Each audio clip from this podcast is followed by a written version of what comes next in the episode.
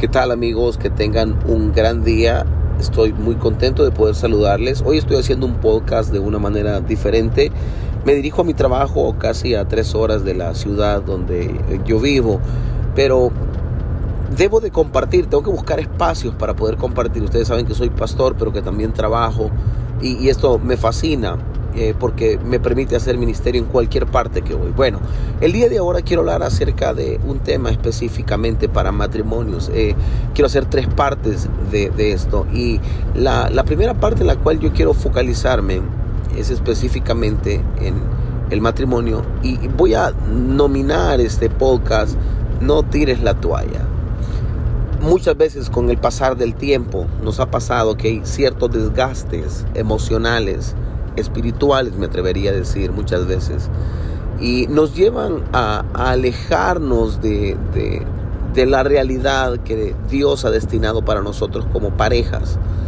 A veces pasamos procesos difíciles, duros, de, lo, de cualquier índole que nos llevaron a tener un cierto dolor o una, o una cierta resistencia a querer seguir luchando por nuestro matrimonio.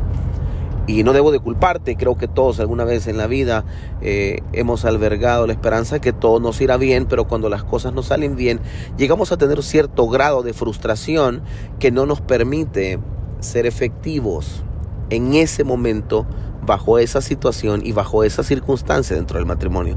Y, es sumamente eh, difícil muchas veces eh, querer escuchar consejo cuando uno está en la etapa de frustración creo que a veces guardamos la esperanza de que todo nos irá bien, pero llega un momento de quiebre, de ruptura, de agrietamiento, de resequedad, de, de, algo difícil, de un desierto dentro del matrimonio. Y, y cuando eso llega, déjame decirte dos cosas claves. Número uno, no fue nunca un acto único el hecho de llegar a un quiebre o a una ruptura en el matrimonio. Es un proceso todo divorcio, todo corte, toda separación no es un acto único, es un proceso. Y habría mucha tela que cortar para poder definir qué fue lo que originó ese proceso de separación, qué fue lo que me llevó a querer decidir el separarme. Eh, no tires la toalla. Esta frase golpea mucho mi vida, puesto que yo un día explicaba que eh, mi papá hace muchos años cuando empezábamos como iglesia, específicamente unos 25, 26 años de ministerio, nunca olvidaré que él llevó eh, una caja llena de pequeñas toallas a la iglesia. Y todo el que entraba a la puerta de su oficina eh, pasaba y mi papá le entregaba una toalla. Y yo me dio curiosidad y me fui a sentar como todo hijo curioso, me fui a sentar y, escuchaba. Y mi papá decía que esta toalla sirva para secar el sudor, pero que jamás se te ocurra querer tirar porque los llamamientos y los dones de Dios no tienen retroceso, son irrevocables. Esa frase nunca se me va a olvidar, pero más que la frase, que es es un versículo bíblico, fue el hecho de ver a mi superhéroe estar diciendo no tires la toalla. Eh, ese acto jamás lo voy a olvidar. Lo recordaré por los siglos de los siglos. Mi papá hoy tiene 72 años de edad y jamás olvido ese acto hace 23, 24 años. Eh, que yo recuerde el ministerio y verlo estar repartiendo toallas para no tirarla, sino para secar tu sudor. Eso jamás lo olvido. El matrimonio es tal cual, es el acto de mejor toma una toalla para secar tu sudor, tu desgaste, tu agrietamiento, pero no para tirarla y decir no puedo más. Creo que la opción, la única que tengo es la separación. Déjame decirte que bajo el modelo bíblico la separación no existe. Eh, y ahora, yo sí creo que hay momentos de alto riesgo. Eh, en los cuales tienes que separarte momentáneamente, pero una separación jamás, jamás debe ser tomada en cuenta sin tener un mentoreo. Debe de ser parte de un plan o de, una, de un plan de trabajo o de una estructura bajo mentoreo, porque una separación sin mentoreo es una puerta de alto riesgo que abre otras pequeñas puertas que lejos de unir serán unas rupturas muy difíciles de poder adherir en el futuro. Déjame decirte algo, no tires la toalla, para mí es una frase que golpea de manera sistemática cada vez que ha existido ese desánimo o frustración para yo querer decir, no puedo seguir más. La Biblia me manda a que yo como esposo ame a mi esposa como me amo a mí mismo, que ame a mi esposa como amo mi propio cuerpo. Prácticamente me está llevando al extremo de mi vida a querer decir, si tú amas tu vida tal cual, amas tu vida tal cual, amas tu cuerpo, debes amar a tu esposa. Efesios lo menciona de manera muy, muy, muy imperante.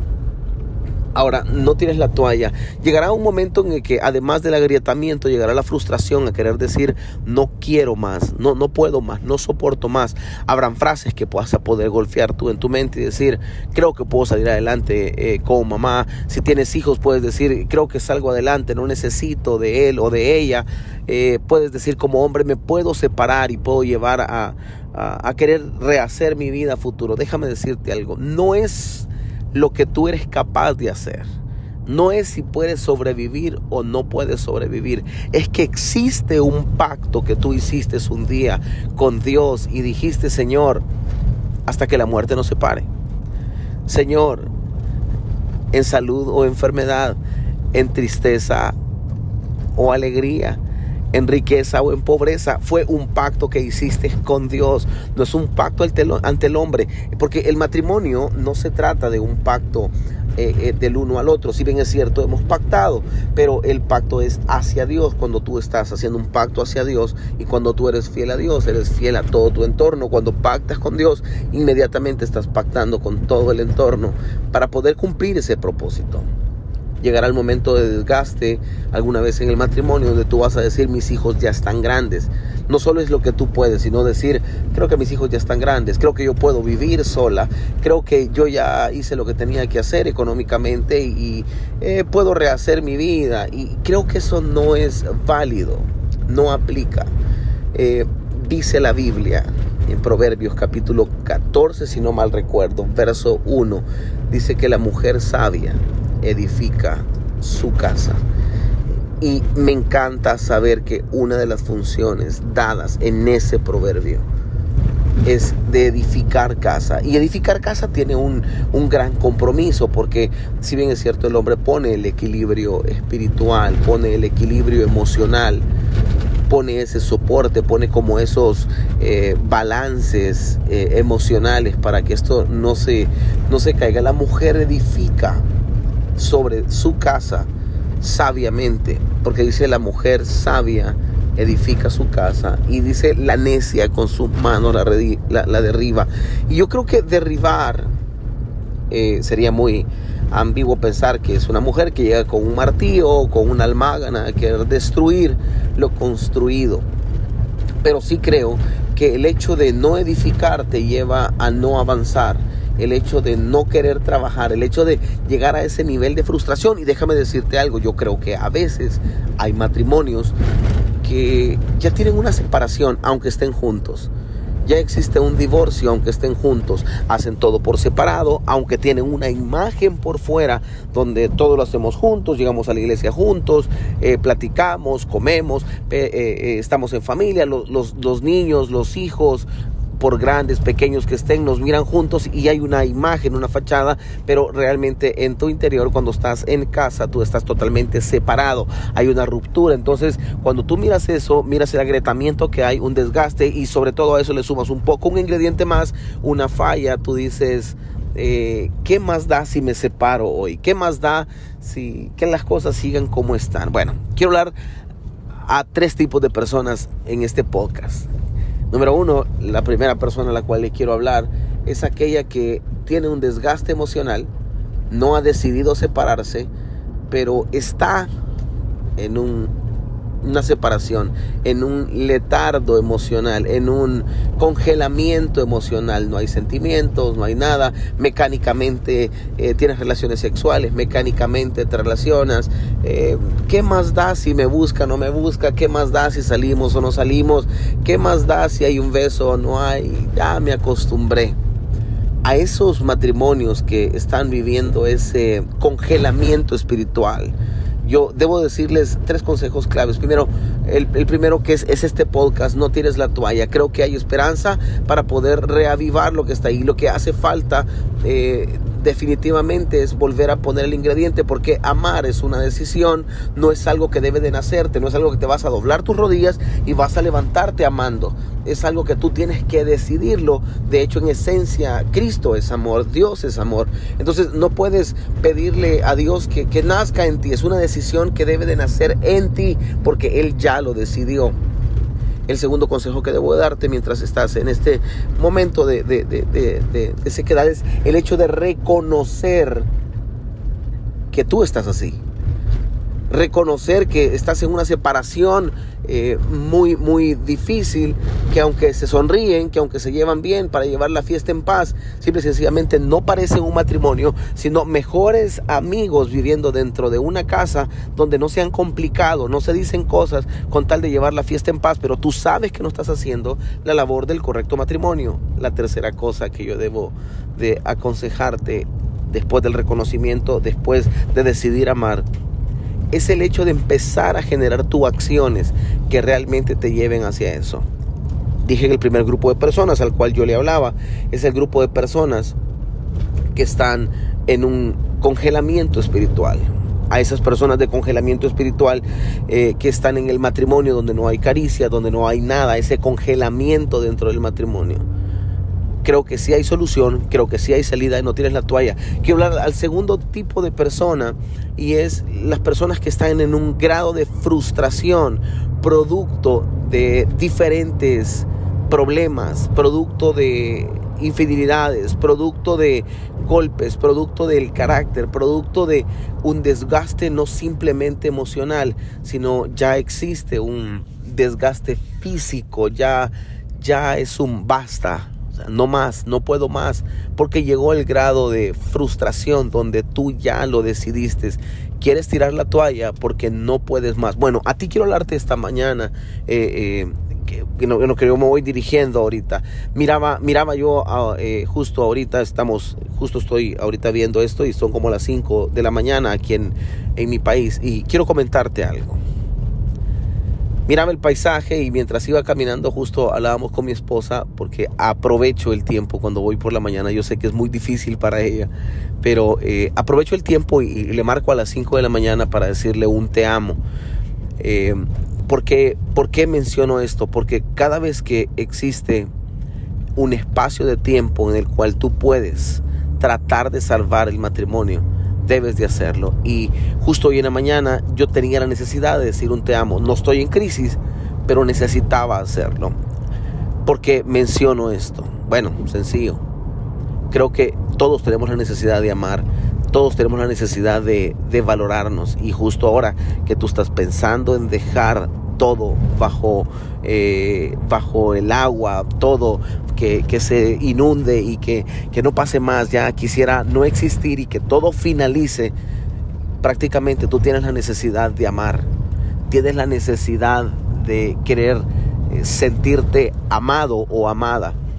Por mucho que estés en crisis, yo quiero decirte algo, no tires la toalla. Para eso tengo tres consejos claves. Cuando tú ya decidiste finalizar. Bueno, el primer consejo clave es el hecho de reavivar el pacto que tú hiciste con Dios. Recuérdate que el pacto del matrimonio no es un pacto que lo has hecho con, con, el hombre. Si bien es cierto, lo mencionaba, eh, hay un pacto entre ustedes, pero el pacto con Dios. ¿Qué haría, ¿Qué haría yo?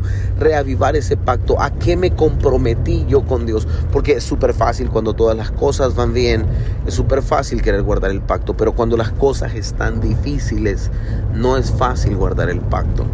Y creo que los pactos son para aquel momento de quiebre. Nadie habla de herencia hasta que alguien ha muerto. Nadie habla de un seguro de vida hasta que alguien ha muerto. Esos contratos toman una validez fuerte al momento de ejecutarlos. Cuando toma eh, eh, el pacto vida o cuando toma el pacto como ese poder o, o cuando se vuelve eh, letra viva, cuando llega el momento de límite para ser ocupado. Creo que en el pacto del matrimonio no es válido solo el decir, eh, hoy estoy en crisis y ya me separo. No, en ese momento es cuando se ejerce el pacto.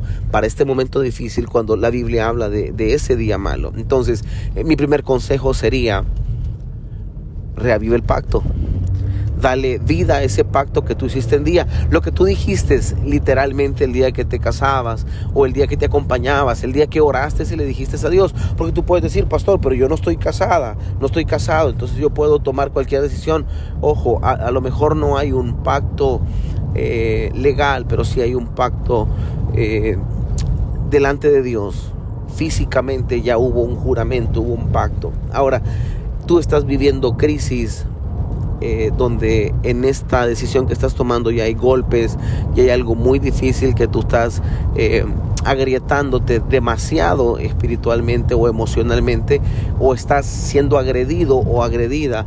Eh, acércate a un mentor, acércate a un pastor, acércate a alguien que pueda mentorearte, a un consejero matrimonial.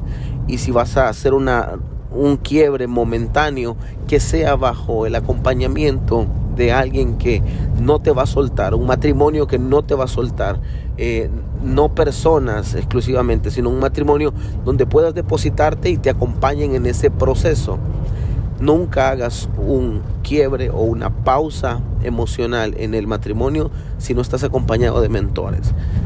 El segundo consejo que yo te doy después de haber reactivado el pacto es el hecho de estás en el tiempo justo para poder decidirlo. Yo no creo que, que, los matrimonios son de, de, un momento, creo que son para toda la vida. Y estás en el momento justo de dar a conocer realmente el pacto. Recuerda que la Biblia nunca te habla del divorcio, a no ser... Eh, por, pura causa específica, pero es una separación momentánea. La Biblia no, avala esa parte, pero sí la Biblia te habla acerca de la restauración.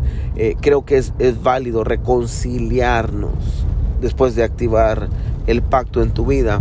La reconciliación es algo clave, no tires la toalla, no, no busques el método más fácil eh, porque se vienen demasiados quiebres abruptos y creo que eso conlleva arrastrar muchas decisiones que, van a golpear tu familia y al momento de arrastrar esas decisiones tu familia se mira afectada, eh, tu entorno, tus hijos, eh, todo lo que tú haces se va a ver afectado simple y sencillamente por no querer guardar ese pacto y por no darle vida a lo que tú ya estableciste. Creo que debes de ser muy claro en eso. El tercer consejo que yo te doy en ese momento cuando ya has decidido tirar la toalla, cuando tú ya dijiste, ah, no puedo más, ya no, no, no quiero, eh, ya lo decidí, estoy ya, ya al borde, ya al límite, llegué a eso quiero hablarte acerca de la dependencia de Dios. Cuando uno se acerca a Dios, definitivamente las decisiones son totalmente distintas. Cuando uno se acerca a Dios, definitivamente no vas a poder actuar de la misma manera. Cuando te acercas a Dios, piensas de una manera distinta. Cuando en esos quiebres o en ese desierto espiritual que tú estás, eh, llega un momento en el cual tú ya no quieres avanzar, te sientes desgastada, te sientes desgastado y dices, no puedo más, no, no quiero avanzar más. Eh, si tú te adhieres a Dios, Él mismo te hablará, se revelará tu vida para querer intentarlo una vez más o las veces que sean necesarias. Creo que eso es demasiado eh, entender que puedes hacerlo siempre y cuando estés cerca de Dios. Cuando uno toma decisiones abruptas de decir no puedo más, no quiero más, es cuando te alejas del consejo del sabio. Es cuando estás tomando decisiones, como dice Proverbios 3:5, que te fíes de Jehová de todo tu corazón y no te apoyes en tu propia prudencia. A veces nuestra propia prudencia hace el querer decidir una separación. ¿Qué haría en tu lugar? Comenzar a tomar decisiones de querer volver a empezar. Ahora, quiero, yo dije que habían tres grupos de personas. Quiero hablar al tercer, al tercer grupo de personas. aquellos que ya se separaron, aquellos que ya están por un lado, eh, ya, ya tomaron la decisión, ya salieron de casa, ya quebraron el corazón de sus hijos, ya sus hijos, independientemente de la edad que tengan, es un golpe duro porque los dos superhéroes de los cuales ellos nacieron ya vieron esa separación y ya es, ese dolor del corazón ya existió.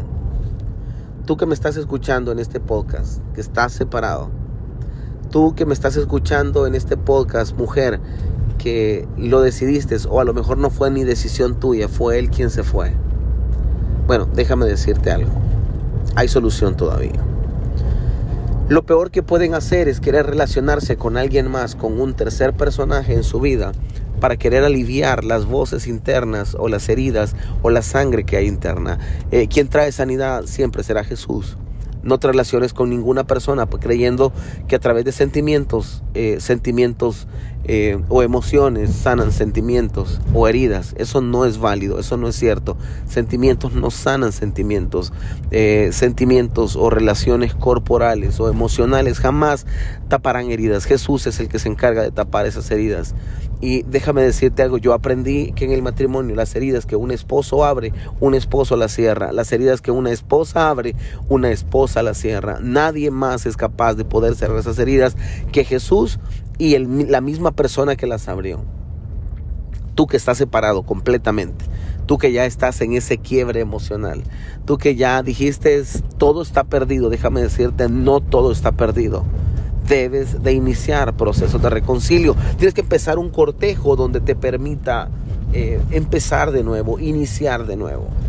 Hombre que has decidido ya abruptamente y ya tiraste la toalla. Bueno, quiero darte para ti tres consejos. Lo primero, recoge esa toalla, no la tires. Todo tiene solución, no importa si haya sido por causa de infidelidad, no importa si haya sido por cualquier causa. La primera decisión que deben de tomar es el perdón. Independientemente si se tienen que perdonar ustedes mismos, independientemente si tienen que perdonar a otros, independientemente si la infidelidad llegó a la puerta de tu casa y te visitó y esa decisión de separación ha llegado, no tires la toalla. El perdón es clave. El perdón es el antídoto, el antídoto más efectivo que puede existir date la oportunidad. Estás sufriendo demasiado, estás viviendo un proceso. El perdón te tiene que llevar a esa etapa de reconciliación de lo que tú ya decidiste o estás decidiendo hacer. El no regresar, el no querer empezar de nuevo. El perdón es una llave que abrirá puertas en tu matrimonio para que vuelvas a tener la vida que tenías antes, la solidez que existió un día y las cosas que has hecho. Pastor, pero yo ya perdoné 10, 12, 15, 20 20 veces y mi esposo no cambia. Pastor, yo no soporto esta mujer. Me fue infiel, me equivoqué. Eh, el perdón, el amor cubre errores. Y tú debes de entender esto, debes decidir amar. Ahora, deben de llegar a un acuerdo. Recoge esa toalla. De cerca se hace todo mejor. Tus hijos tendrán un concepto de lo que es hacer familia de una manera eh, no correcta bajo el modelo de Dios. Tus hijos tendrán un concepto de hacer familia erróneo y van a creer que la separación es una opción. Y nosotros los hijos de Dios no tenemos, no tenemos por opción la separación, sino la reconciliación. Quiero cerrar este podcast que de verdad que impacta mucho mi vida Tú un día pediste por tu matrimonio, tú un día le dijiste a Dios que querías ese matrimonio que hoy por hoy tienes. Mujer, no tires la toalla, date una voz de esperanza. Dios quiere decirte este día a través de este podcast que no tires la toalla, date una oportunidad.